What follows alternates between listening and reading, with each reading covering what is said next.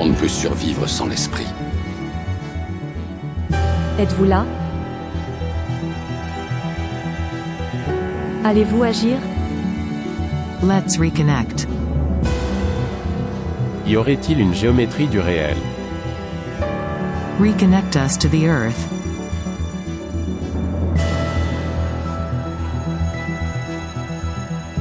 Bienvenue dans Géométrie du réel, le podcast produit par le studio des éditions L'Alchimiste. Bonjour, aujourd'hui nous recevons Jean-Baptiste Dethieux, donc euh, qui est psychiatre et auteur de Soleil au ventre, donc euh, les chemins d'un enfant différent, euh, paru aux éditions L'Alchimiste, et puis Le voyage de Jeanne, qui est paru aux éditions Anne Carrière. Donc Jean-Baptiste, est-ce que tu veux bien te présenter succinctement, s'il te plaît? Bonjour Lionel, qui suis-je en, peu de mots? Euh, Je suis, tu l'as dit, psychiatre et psychanalyste. Euh, je reçois des enfants, mais, mais pas seulement, des adultes aussi. Donc j'ai une pratique euh, qui, qui d'emblée s'inscrit dans la rencontre avec des enfants euh, atypiques, dont le petit Paul, cet enfant dont nous parlerons.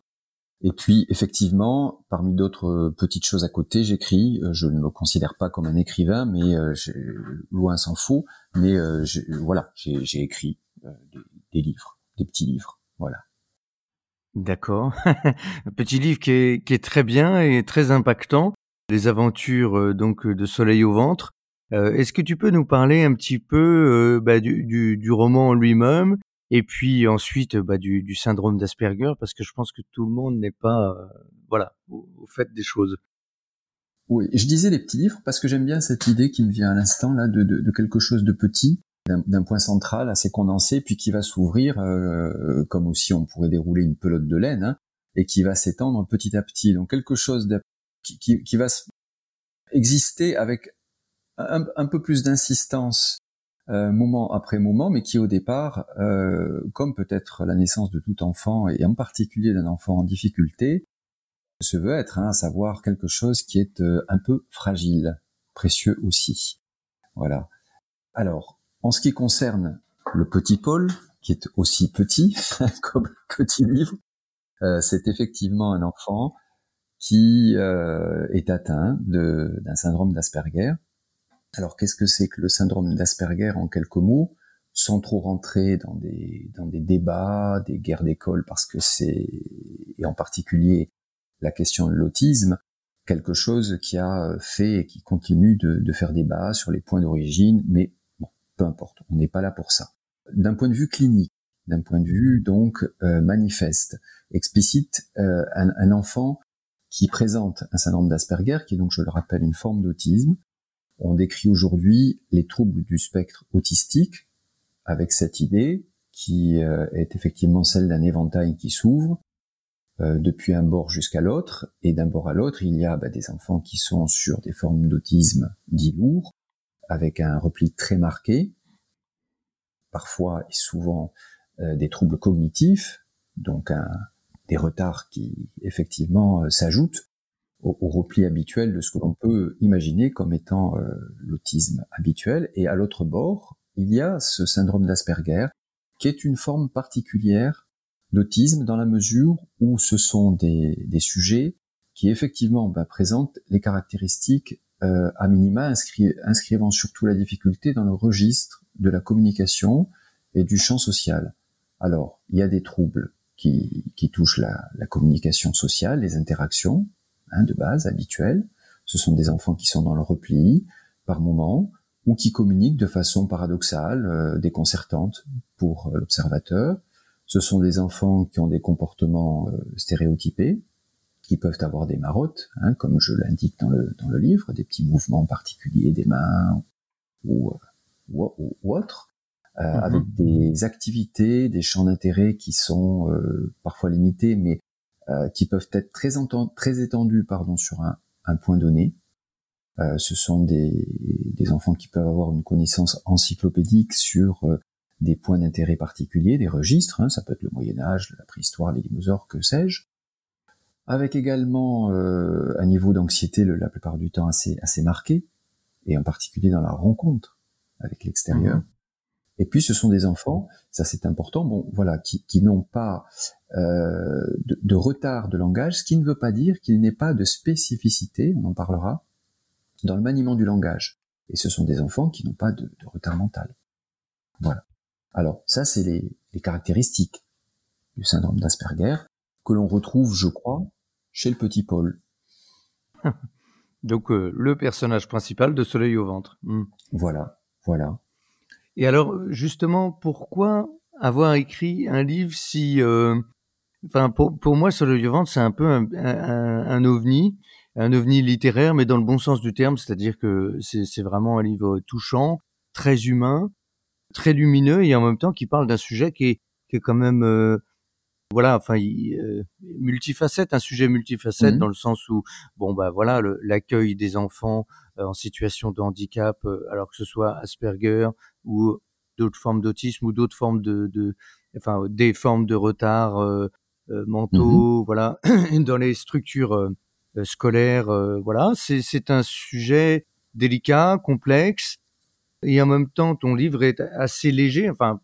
Mmh c'est beau, hein, vraiment quand on, quand, on le lit et quand on le termine, euh, on est vraiment touché. Mais alors pourquoi un tel sujet? Pourquoi euh, pourquoi ce livre? Voilà, est-ce que tu peux nous parler un petit peu de la genèse de ça? Et puis ensuite euh, bah, peut-être revenir à la réalité de de ce que de ce qu'est la situation de, de ces enfants dans les milieux scolaires. Pourquoi la Parce que tu fais référence à la forme du livre, à son caractère, à, à l'une de ses caractéristiques. Euh, qui j'espérais celle-ci, et si tu en parles, bah c'est le cas, tant mieux, c'est une forme de légèreté. bon, alors, du reste, le, la forme euh, est celle d'un roman, et pas d'un essai. Alors, des essais, il y en a, il y en a une certaine quantité sur l'autisme, il y en a beaucoup. Des romans également, des récits, euh, des témoignages, il y en a aussi un peu moins. Mais quoi qu'il en soit, il me semblait intéressant, en tout cas ça s'est, ça s'est tranquillement imposé à moi, cette envie de, de parler de, de ces enfants pour lesquels la rencontre avec euh, avec l'autre, l'extérieur et avec soi-même ne va pas de soi, euh, sous cette forme-là, de telle manière que euh, effectivement il s'agissait moins d'être explicatif, explicite, manifeste, que de donner à vivre un peu de cette réalité intérieure de, de, ces enfants. Et pour ce faire, il me semble que la forme du récit, ou plus particulièrement du roman, est quand même bienvenue il s'agissait de faire vivre euh, un enfant dans, la trajectoire de ses difficultés, de son quotidien, et bien évidemment, en racontant quelque chose qui est, euh, je parlais de naissance tout à l'heure, le fait que on, on ne naît pas à soi-même et au monde une fois pour toutes. Ça, je, je n'y crois pas. Je, je crois. Euh, alors tu m'arrêtes si je m'égare, hein, parce que je, je vais, je viens. Bon, l'espace est grand, donc faut pas que je m'y perde. Mais effectivement, oui, je parlais tout à l'heure de la de, la naissance, euh, sans que ce soit une illusion d'optique, hein, bien sûr, hein, un accouchement, euh, quitter le ventre de sa maman pour euh, pour aborder le champ de l'air libre, ça existe. Mais pour autant, moi, je crois qu'on est en plusieurs fois. Une naissance, c'est le fait d'un processus et donc de jalons, d'étapes que l'on passe pour accéder bah, à plein, à plein d'événements internes, hein, j'entends. Hein, c'est-à-dire l'accès au langage, à la mhm. séparation, à la rencontre avec l'autre, le détachement possible, etc. Là où effectivement la plus, là où effectivement la plupart du temps c'est quelque chose qui va de soi, qui mérite pas euh, au même titre que quand on marche. Bon, ben un enfant, alors certes il est tâtonne, il tombe, mais on n'en fait pas toute une histoire les premiers pas d'un enfant, ça marque les parents, bien sûr, mais c'est leur histoire à eux. Et à l'échelle de l'humanité, on n'en fait pas toute une histoire. Bon, ben, pour ces enfants, euh, comme Paul, c'est vraiment toute une histoire. Euh, marcher vers l'autre, c'est vraiment toute une histoire qui réclame euh, une énergie folle, de dépasser, d'aller, d'outrepasser des difficultés du côté de la rencontre qui sont énormes. Oui, alors j'ouvre une parenthèse, Jean-Baptiste, pour euh, dire que euh, au début du livre, pour recadrer un petit peu euh, l'histoire pour, pour les auditeurs qui n'ont pas lu Soleil au ventre, le, le, petit Paul rentre donc dans une nouvelle classe, c'est ça, ou une nouvelle école, je ne sais plus. Et, et donc c'est l'objet de toute une transformation et de toute une, un apprentissage, donc comme tu le dis, de pouvoir aller vers l'autre, de pouvoir se faire des amis, de pouvoir simplement même communiquer. Paul a quitté à la fois une ville et, donc une école qui est qui est qui est Paris pour rejoindre la province. C'est la décision de ses parents. Voilà. Enfin, les choses se perdent un peu dans le vague, mais en tout cas, il s'agit de, de tourner une page. Et pour Paul, il s'agit, euh, il s'agit donc de faire une rentrée scolaire. Le, le, livre s'ouvre sur le, le, premier, le premier jour de la vie de Paul telle qu'elle est écrite, donc sa rentrée scolaire dans une école nouvelle.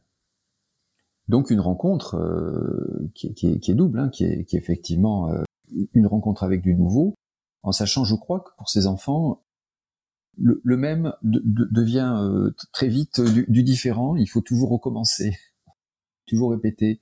Une fenêtre s'ouvre, se ferme, il faut la réouvrir à chaque fois. En tout cas pour Paul, ça commence ce jour-là.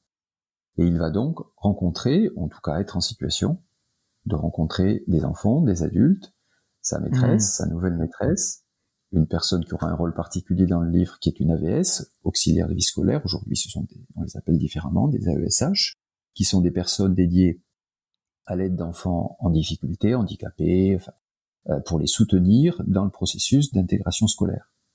Il fait aussi la rencontre de cette euh, de cette Leïla qui va le suivre euh, et le soutenir au, sein de sa scolarité. Il fait la rencontre aussi d'autres enfants et, qui l'amèneront à, vivre des, événements intérieurs et, des difficultés particulières que je, décris. Alors le roman, j'y reviens parce que effectivement, ça, me semblait être une, forme euh, paradoxalement plus, véridique pour rendre compte du cheminement de Paul. Euh, la fiction, souvent, moi je, je, je, crois beaucoup à ça, permet de via un, dé, enfin un détour, hein, parce que quand on quand on est dans la fiction, le roman, le récit, euh, sans, sans être pour autant le témoignage, on, semble s'éloigner un petit peu de la, réalité. Je pense qu'on s'en éloigne pour mieux la toucher, pour mieux la, visiter de, l'intérieur. Quand c'est trop brûlant, c'est bien de s'éloigner pour se rapprocher petit à petit.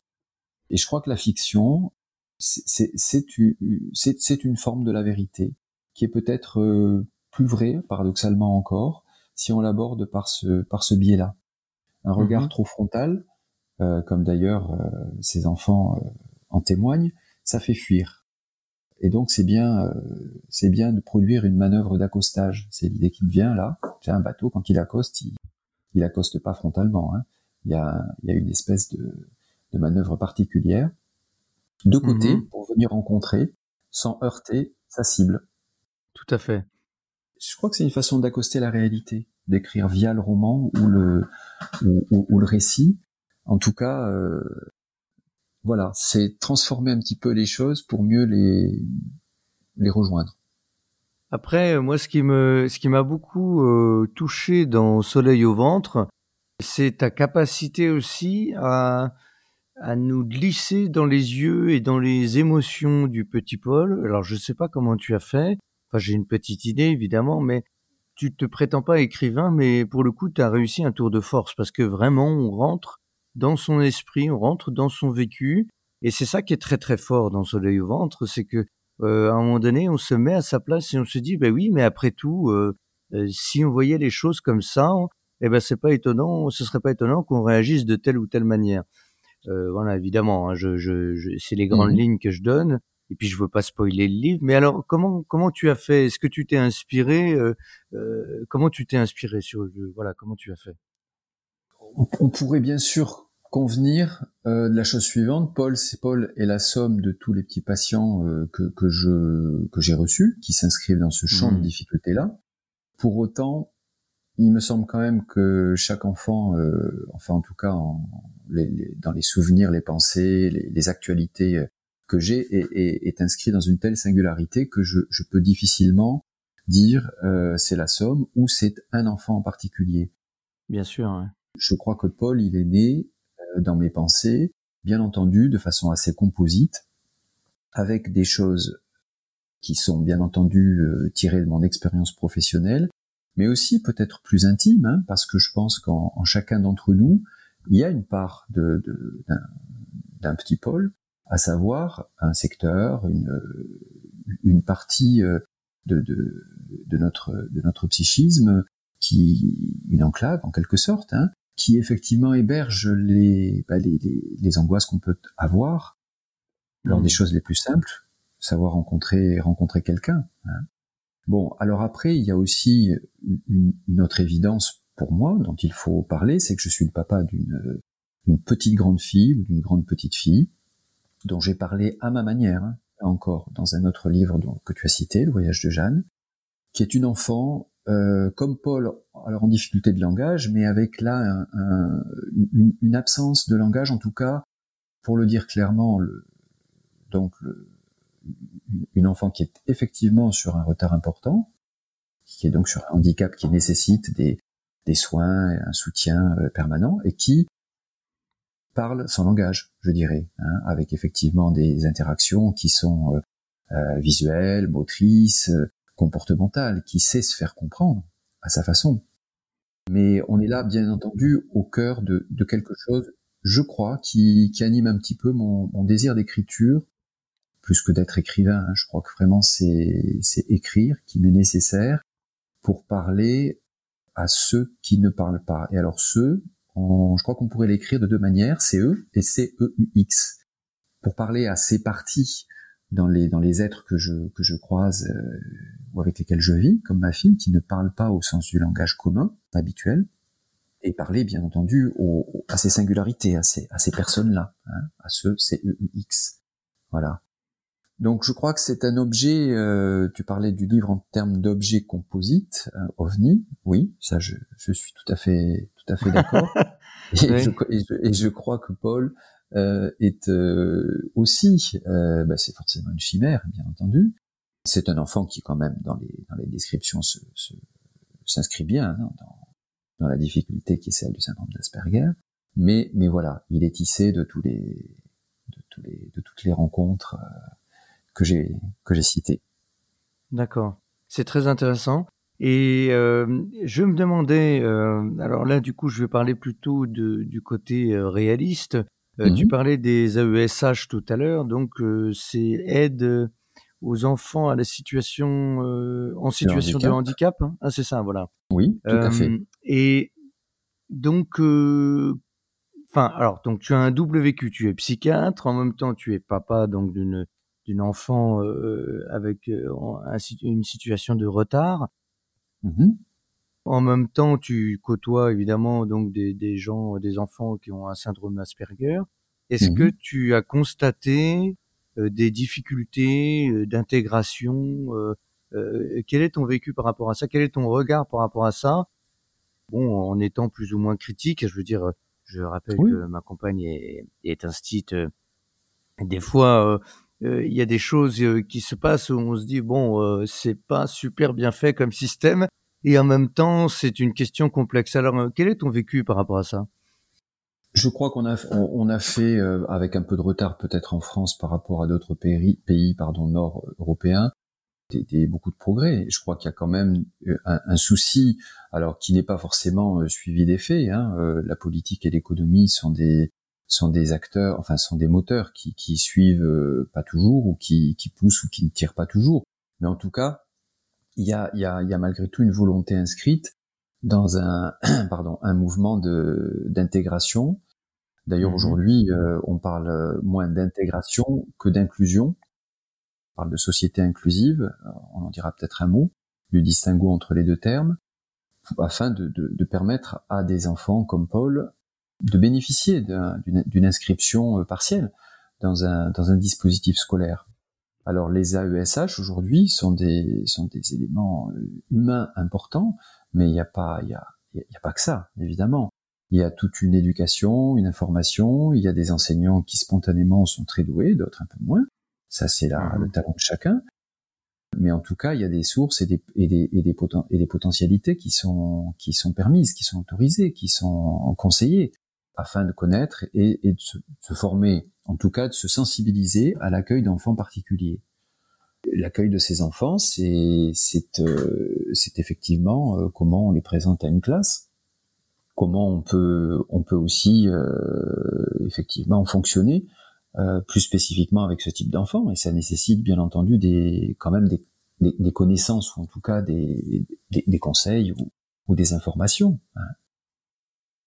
Comment, comment accueille-t-on un enfant? Ben, Un enseignant, je, crois, euh, peut-être que c'est bien euh, qu'il puisse euh, répondre aux questions des, élèves et présenter, parler de, l'enfant qui est présent avec sa avec sa connivence, hein, bien sûr, hein, parce que c'est évident qu'un enfant tel que Paul suscite des questions, des craintes, et que alors on peut jouer la carte du on est tous différents, mais euh, je, je, crois que c'est une carte qui qui marche pas toujours, qui marche pas toujours mmh avec des enfants.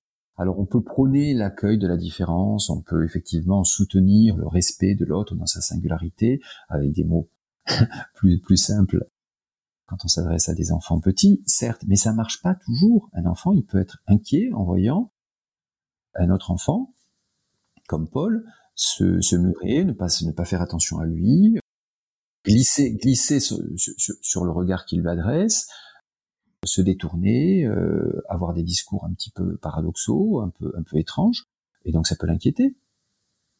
Et est-ce que, euh, bon, c'est une question délicate, mais est-ce que finalement euh, l'enfant, euh, tu vois, les, les, les chemins d'un enfant différent, c'est le sous-titre de Soleil au, Soleil au ventre. Est-ce qu'il a sa place entre guillemets dans une école dite normale, mais pas dans le sens où il n'aurait pas sa place, dans le sens où l'enfant en lui-même souffrirait finalement d'être différent lui-même, parce que même si sa perception du monde euh, est différente, il doit bien sentir, d'ailleurs à un moment donné, on le voit, qu'il peut se sentir rejeté ou, euh, pas à sa place, ou alors l'instit ou l'AVS s'il y en a, ou, euh, ou l'AESH s'il y en a, n'a pas le temps. Ou, oui, oui. tu vois, avec des, des classes où il y a 28, 30 élèves, bon, bah, c'est des, des fois compliqué. Et je me demande si l'enfant en situation de handicap euh, n'en souffre pas. Donc là, je, je, tu peux utiliser peut-être tes deux casquettes en tant que papa et en tant que, que psychiatre. Euh. C'est tout à fait, c'est tout à fait judicieux ta question et elle est, elle est très difficile parce que ça suppose d'évaluer effectivement le bénéfice. Hein. Il est clair que il y a les textes, il y a les lois, il y a les, il y a les principes, le principe d'égalité, le principe, etc. Euh, et puis il y a la réalité vécue d'un enfant donné. Bon, mais ça, c'est à évaluer en fonction d'une singularité, euh, d'une mmh. particularité de situation à un moment donné. Effectivement, est-ce que l'enfant retire un bénéfice euh, d'une scolarité qui peut prétendre hein, à, à, un accueil dans, dans, des conditions correctes, à cette condition-là quand même. Et quand bien même il souffre, alors à ce moment-là, on peut reconsidérer les choses. Mais par contre, il me semble qu'il faut un, peu de justice et de justesse, et qu'alors il faut que ces enfants-là, si, si, parce que des enfants, des enfants comme Paul peuvent bénéficier hein, d'apprentissage et, d'une scolarité, en tout cas, ils ont l'équipement cognitif pour se faire, mmh avec effectivement l'insertion, l'intégration dans une classe dite euh, ordinaire, euh, mais avec des moyens. Alors, des moyens pour euh, pallier et les soutenir dans, dans, les difficultés. À cette condition-là, effectivement, il ne s'agit pas du fait de la difficulté de contre-indiquer de principe une intégration ou une inclusion. Parce que là, ce serait, ce, serait fallacieux, hein, bien entendu. Mmh à côté de ça, effectivement, il y a des dispositifs scolaires d'intégration particuliers. Euh, il y a des classes particulières, des classes Ulysse. Il y a des, il y a des, alors il y a aussi des, des, des scolarités qui sont impossibles ou difficiles, qui se font au sein de centres d'accueil que je ne vais pas spécifier pour des enfants qui sont en difficulté. Mais par contre, voilà, je crois qu'en France, euh, il y a eu quand même des lois, il y a eu des, des, il y a eu des mouvements. Il y a la loi de compensation du handicap quand même, hein, qui est quelque chose qui est pas très ancien. Hein. Qu'est-ce que tu peux en parler un petit peu euh, en deux mots? Oui, je, oui, je ne connais que très peu, ouais, ouais. Alors qu'est-ce que c'est euh, Voilà, sans rentrer dans les détails, mais pour euh, pour expliquer un petit peu l'idée force l'idée maîtresse hein, de la de la compensation du handicap, c'est que on sait mm. bien que tout le monde est égaux, hein, euh, en France ou ailleurs. Enfin, ça c'est un c'est un principe. Hein. Pour autant, il y a quelque chose qu'il faudrait corréler à ça pour des enfants comme Paul, c'est qu'une égalité simple, si elle n'est pas compensée, n'est pas une égalité, c'est une inégalité. Je m'explique. Pour niveler les choses, réniveler les choses, rehausser à un niveau euh, d'égalité des enfants comme Paul, il leur faut des Mmh. aides, il leur faut des compensations. C'est c'est vraiment le principe de la loi de compensation du handicap, qui peut être financière, c'est-à-dire que ces enfants euh, euh, ou les familles de ces enfants ont des aides financières, mais pas seulement. Effectivement, Mmh. l'inclusion, l'intégration, l'inclusion suppose effectivement qu'on mette à leur disposition afin qu'ils puissent prétendre à des, à des droits à l'identique un certain nombre d'aides. Ben c'est ça, c'est ça le principe de, de, de la loi sur la compensation du, du handicap. D'accord, d'accord, ok, je comprends. Euh, ça me fait penser à une image, euh, je te coupe juste un instant, Oui, bien sûr. parce que j'étais, j'étais en train d'imaginer euh, le, le- notre potager, et euh, quand tu disais, bon voilà, l'égalité est, est un, voilà, c'est un principe, et après, dans ma tête, je me suis dit, oui, c'est un principe, mais c'est pas toujours un fait, c'est pas toujours transposé dans les faits. Et puis, euh, je me suis imaginé quand on faisait pousser les tomates, alors bon, il y a les pieds de tomates qui grandissent très vite, d'autres qui Oui. sont tout petits. Oui. Et donc ceux qui grandissent très vite, par exemple, bah faut les tutorer. Voilà. Donc euh, Oui. c'est tous des pieds de tomates. Alors euh, euh, évidemment à prendre avec des pincettes ce que je dis, hein, ça n'est pas une comparaison. débile, mais c'est-. Non, non, non. Voilà, c'est une image dans le sens où ça nécessite un esprit jardinier, c'est-à-dire où on s'adapte à la réalité des choses telles qu'elles sont dans la nature. C'est-à-dire que c'est tous des pieds de tomates, c'est tous des tomates en, en train de pousser. Et en même temps, certaines faut tutorer, d'autres faut enlever les mauvaises herbes autour, d'autres euh, il faut leur donner plus d'eau ou moins d'eau, etc., etc.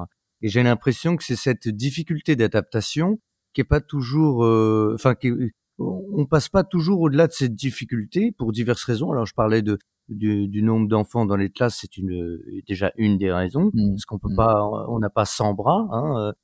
L'autre aspect, je pense, c'est euh, la formation des gens. Euh, Je pense qu'il y en a qui sont euh, moins doués que d'autres, comme tu le disais, euh, mais il y a, il y a aussi peut-être un manque de formation, bien qu'il y a beaucoup de choses qui ont, qui été faites. Voilà, bon, c'était une parenthèse. C'est une, c'est une belle, non, non, c'est une belle image euh, qui, qui, est, qui est très parlante et très, et très explicite. Un, un tuteur, euh, c'est clairement du côté euh, du- de ce principe que j'évoque, hein, de, de, de compensation.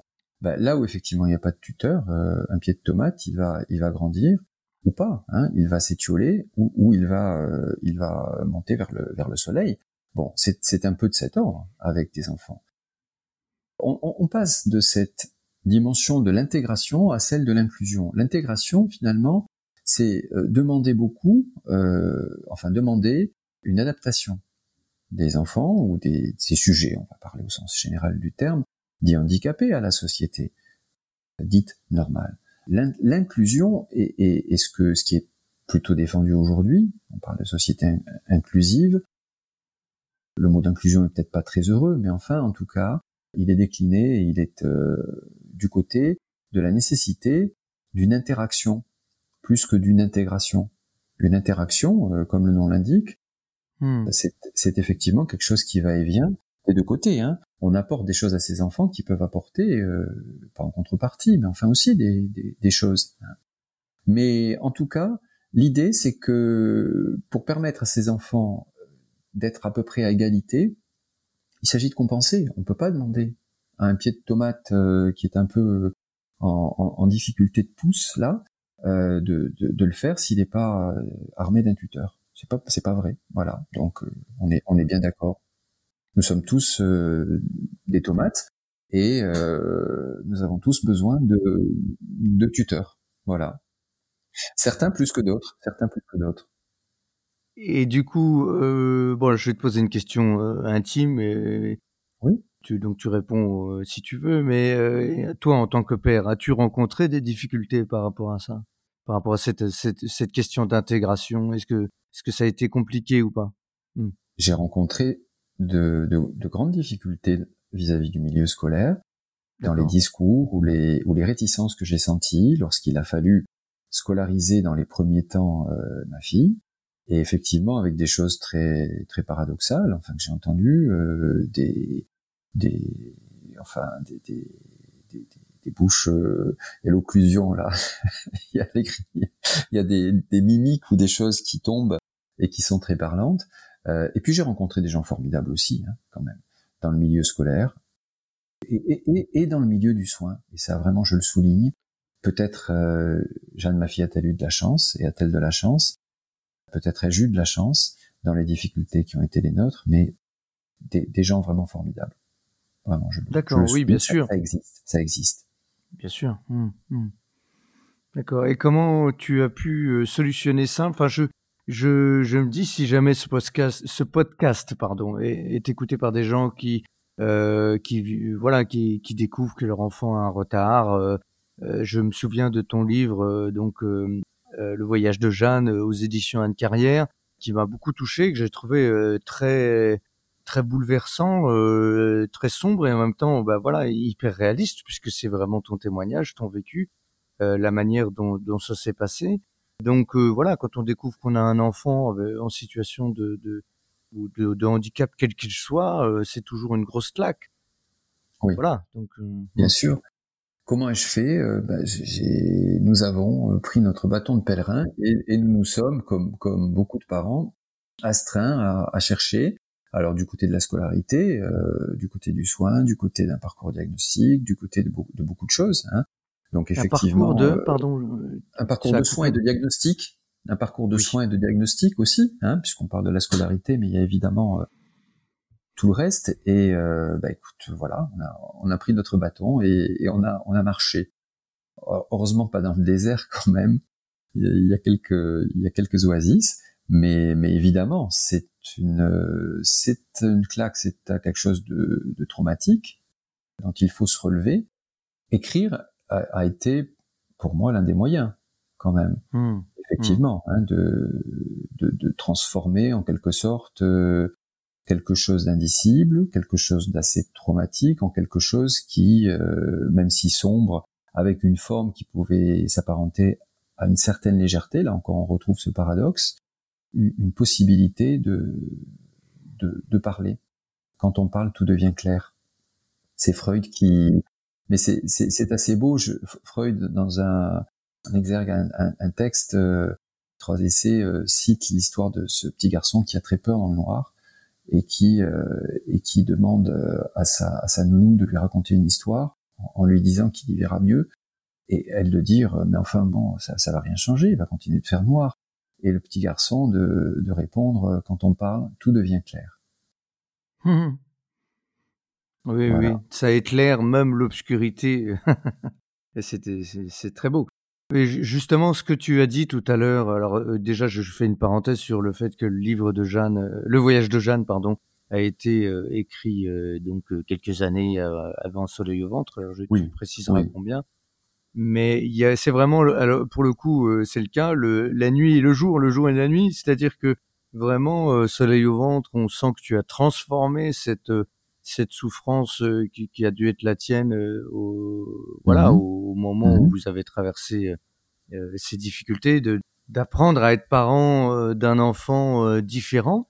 Et moi, mhm. ce qui m'a frappé aussi, je n'avais pas vu ça comme ça clairement, et pourtant j'ai passé plusieurs années dans les hôpitaux, j'ai travaillé aux urgences, etc. Puis j'ai fait du pool, donc j'ai fait plein de services différents. Mais ce qui m'a frappé, c'est de me rendre compte qu'il n'y avait pas ou peu de, de, lieux d'accueil pour les parents euh, qui mmh. vivent cette situation-là. C'est-à-dire que non seulement tu, dois, tu te dis, bon, bah voilà, notre enfant est différent. Bon, bah alors, ok, bah la nounou, comment ça va se passer? Ah, bah ça pose un problème. Ah, bah l'école, comment ça va se passer? Ah, bah ça pose un problème. Et puis, euh, bah moi, il faut que je travaille, je peux pas la garder. Ah, bah ça pose un problème. Et, et, comment tu fais en tant que parent? Est-ce qu'il y a des lieux d'écoute? Alors là, je, je, sors un petit peu du cadre. je j'ouvre. Euh, voilà. Est-ce que toi, tu sais s'il y a des lieux d'écoute hormis euh, la thérapie euh, personnelle, c'est-à-dire tu prends rendez-vous et tu vas voir un thérapeute. En dehors de ça, qu'est-ce qui se passe? Il me semble que les équipes, mais encore une fois, c'est une histoire de moyens et d'équipement. C'est une histoire aussi donc ah de, de, finances. Hein, et c'est une donnée évidemment importante. Euh, en tout cas, a le souci, euh, bien évidemment, de se tourner aussi vers les parents. En a-t-elle les moyens? Ces équipes en ont-elles les moyens? Pas toujours. Ça suppose des moyens humains, ça suppose, au-delà des lieux, du temps et, mhm. et, et, des gens, et des gens formés pour accompagner ces parents. Donc, on est, on est vraiment dans une question de, là de, de finances et de budget euh, alloué à la question du, du soin, du handicap, etc en théorie bien entendu, et sur un principe euh, évident et fondamental, comment peut-on, euh, il n'est pas question d'accueillir un enfant euh, sans, sans, sans, prendre en charge ses parents, enfin sans les soutenir. Prendre en charge est un terme qui me qui me plaît pas, mais sans répondre au, au, malheur simple, à la souffrance dissible ou à la douleur indicible. Euh, voilà, je dirais plutôt comme ça. On, on peut pas faire sans, mais peut-on le faire? Bon, après, je, voilà. donc c'est c'est ça existe ou enfin c'est une question. alors hmm. ça, ça, existe, euh, bien sûr que ça existe euh, en, en, fonction. Alors prenons par exemple un, c'est difficile d'en parler parce qu'il faudrait décliner tous les, dans le détail j'entends, parce qu'il faudrait décliner tous les lieux d'accueil et ils sont nombreux, différents en fonction de la pathologie, du degré, de, de l'intensité d'une pathologie donnée, d'une problématique donnée. Mhm. Effectivement, que ce soit un, CMP, un centre médico-psychologique, que ce soit un hôpital de jour, que ce soit un IME, un institut médico-éducatif, il, y, a, il, y a des, il y a ce principe qui, qui, qui nourrit les, les, les, accueils. Mais euh, voilà, y a-t-il un lieu, un moment et une personne dédiée à ça? Pas toujours. On, en revient à cette histoire de budget quand même. Hein mmh mmh. D'accord. Oui, donc c'est voilà. Euh, enfin bon, ça, ça m'avait frappé vraiment. Oui. C'est le mot d'ailleurs. Hein, quand j'ai lu le Voyage de Jeanne, je me suis dit bah oui, dis, donc, euh, si je me retrouvais à sa place, euh, je serais bien en peine quand même. Voilà. Alors, bon, il y, a, y, a, y, a, des rencontres. Oui, après, je, je crois qu'il y a des rencontres formidable aussi. Il y a, des, je, parlais de la reconnaissance que j'ai quand même hein, vis-à-vis du milieu soignant, et là, j'ai beau être effectivement euh, médecin, psychiatre, psychanalyste, je, je, ne suis que papa quand effectivement je suis le papa du enfant en difficulté, et je suis dans une humilité et une reconnaissance très simple et humaine vis-à-vis des gens qui, aujourd'hui au quotidien, peuvent aider ma fille. Mmh, mmh. Après, on passe euh, du voyage de Jeanne à, à Soleil au ventre, euh, de quelque chose qui, effectivement, tu l'as souligné. Alors, les éléments naturels sont, je crois, toujours très importants. Le minéral, l'aérien, le terrien, enfin, dans ce que j'écris. Hein, je crois que ça fait référence à ces parts d'archaïque euh, qu'on comporte mhm. tous. Donc, il y a ces rencontres avec ces, ces parties un petit peu pas forcément inscrites dans le, dans le langage parlé mais on passe de quelque chose qui est, euh, même si léger d'apparence assez sombre, dans le voyage de Jeanne, à quelque chose qui est un soleil au ventre plus lumineux. Soleil en témoigne. Cela dit, le soleil, c'est, c'est, parfois dangereux. Hein. Le soleil, ça, ça peut écraser, ça peut brûler, ça peut écraser de sa lumière et de sa chaleur. Ça peut effectivement permettre à une tomate de, de pousser, de vouloir s'élever euh, vers, euh, vers l'astre et de, se, et de se nourrir à ses côtés mais c'est à double hmm. face hein, quand même. Tout ça pour dire que, encore une fois, et revenir à cette idée de la rencontre et de tout l'enjeu pour un enfant comme Paul, rencontrer l'autre, c'est quitter une zone d'ombre qui est la, la, sienne propre, qui est aussi une zone protectrice, mais à quel prix? Au prix d'un retranchement, hmm. d'un exil, hein, en quelque sorte, en soi-même, pour aller vers un, vers un soleil, mais il faut que ce soleil soit pas trop aveuglant. Parce que comme on le sait, le soleil, à la verticale surtout, ben, c'est, ça fait pas bon ménage avec les ombres. Hein en tout cas, mm-hmm. les ombres n'y sont plus. Donc les recours et les replis, c'est plus difficile. Mais c'est un livre, effectivement, je crois, qui témoigne de la, de, de la, de la trajectoire personnelle. Tout à fait. Tout à et Qui, qui va, qui va quand même euh, vers euh, un peu de lumière. Et puis comme euh, comme tu le disais tout à l'heure, l'encadrement est là, je veux dire, parce que la ESH, enfin c'est l'AVS dans le livre, mais l'AESH donc euh, qui, qui l'épaule, qui, qui, qui est auprès de lui, l'aide beaucoup. Hein. c'est un personnage euh, assez important dans le livre. Hein. donc c'est un personnage envahissant, important dans, tous les sens du terme. C'est-à-dire que spatialement, c'est une, c'est une dame un peu dodue qui occupe beaucoup d'espace et qui doit faire un peu peur à, Paul en voyant comme ça cette grosse mama. Et puis finalement, il, arrive quand même à, se relâcher un petit peu, dans, non pas dans ses bras pour de vrai, mais euh, symboliquement oui quand même. Hein. De la mm. même manière qu'il arrive à, à, relâcher beaucoup de ses défenses dans le principe de rencontre avec les avec les autres et avec ses propres émotions. Et c'est ça qui est qui est important. Et au travers de l'histoire avec euh, son ami IE, enfin bon, bref, on va pas spoiler. Oui. c'est une belle histoire, ça aussi. oui, mais c'est important parce que sans, sans dévoiler euh, trop, mais quand même, il s'agit de dire, je crois ça on peut, que le, le propos, le, le cœur, l'un des cœurs, il y en a peut-être plusieurs, hein, comme des naissances, c'est celui de la rencontre entre deux, ces deux empêchés de, de, de langage, ces deux, ces deux emmurés vivants, ces deux empêchés comme ça de, de parler euh, une langue commune. Et, et, tous deux, Paul et donc son ami IE, Isolde, sont tous les deux, mais chacun de leur côté, en difficulté de parler, en difficulté de langage pour des raisons très différentes. Paul, c'est quelque chose de structurel, bien évidemment, euh, qui s'inscrit pardon dans la difficulté, euh, le handicap dont j'ai parlé. Euh, quant à Isolde, on est dans un silence qui est beaucoup plus traumatique, en lien avec des événements de vie. Et ce qui est intéressant, c'est que l'on voit à quel point effectivement ces, deux silences euh, respectifs vont pouvoir s'inventer une langue commune petit à petit au prix de certaines difficultés mais vont pouvoir voilà se, se fabriquer une, une, une, langue pour parler tous les deux et se rencontrer. Et se rencontrer, tout à fait. C'est très intéressant. Euh, tu parles de, de, langues différentes. Parce que tout à l'heure, euh, tu disais, euh, enfin, je, je sais plus comment tu as dit exactement, mais la différence entre parler et communiquer. Euh, quand tu parlais oui, de Jeanne oui, et pour oui. aussi parler des autres enfants, voilà, elle ne parle pas, mais elle communique. J'ai l'impression que le pont, alors c'est pas pour faire un, un clin d'œil au livre, mais le, oui, le pont entre les deux, bah, c'est le lien, c'est garder le lien, euh, garder euh, l'amour, ce lien qui, qui est au-delà des mots et motés, oui. Euh, et MAUX aussi d'ailleurs. Oui. Donc euh, bon, voilà, je, je, je c'est peut-être d'ailleurs un, un, peu le mot de la fin, mais cette capacité qu'on peut avoir à trouver d'autres moyens de communiquer, et c'est souvent par le biais d'un lien d'amour, d'un lien de, de, de, ou de d'échange d'amitié, mais enfin c'est toujours une, une, autre forme d'amour. Hmm.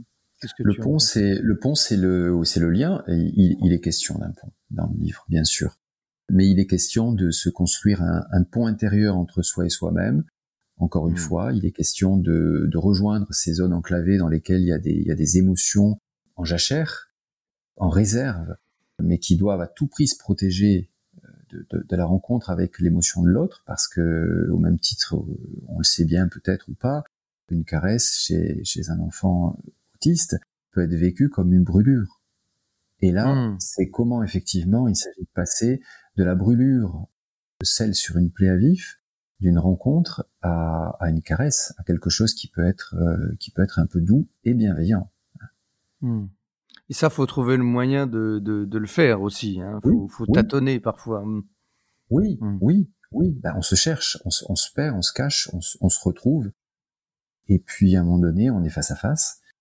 Donc là, il y a un, il y a un qui tout double. Hein. Il y a un pari peut-être. Euh, il me semble que c'est ce que font ces deux enfants. À un moment donné, ils font le pari d'une d'une rencontre au prix d'un risque qu'ils prennent chacun de leur côté. Mmh. Pour des raisons différentes, d'ailleurs. Pour des raisons mmh. différentes, voilà. Et pour finalement arriver à se rencontrer et à parler. Et ça, c'est très beau. c'est très beau. Eh ben, écoute, euh, Jean-Baptiste, est-ce que tu veux rajouter une dernière chose euh, avant qu'on conclue? Un petit ou un grand merci quand même, parce que encore une fois, un livre sans un éditeur, ça n'existe pas. C'est comme un bébé tout seul, ça n'existe pas. C'est Winnicott, qui est un psychanalyste anglo-saxon, qui disait ça d'un bébé, un, nourrisson tout seul, ça n'existe pas. Ben, un livre sans le support, sans, sans... mais au-delà du support euh, physique ou, ou, virtuel, numérique, mm. d'un livre, c'est plus que ça. Hein. C'est un regard, c'est un coup de cœur, c'est un accompagnement, mm. et c'est une résonance entre des, entre voilà, une, une terre d'accueil pour une pensée écrite et, et, et pour la pensée elle-même. Donc euh, un, un, merci, merci. Au, à, un éditeur qui s'appelle Édition Chimiste et, et, à toi Lionel. Voilà. Merci beaucoup. Bon, bah écoute, merci beaucoup Jean-Baptiste. Donc euh, on peut retrouver ton livre euh, Soleil au ventre, les chemins d'un enfant différent aux éditions L'Alchimiste, donc euh, en vente un petit peu partout sur notre boutique et puis donc chez votre libraire. Et puis Le Voyage de Jeanne, donc aux éditions Anne Carrière, qui j'imagine est toujours disponible aussi à la vente. Tout à fait, tout à fait. Voilà. Eh bien écoute, euh, merci beaucoup Jean-Baptiste. Merci à toi Lionel. merci, je te dis à très bientôt.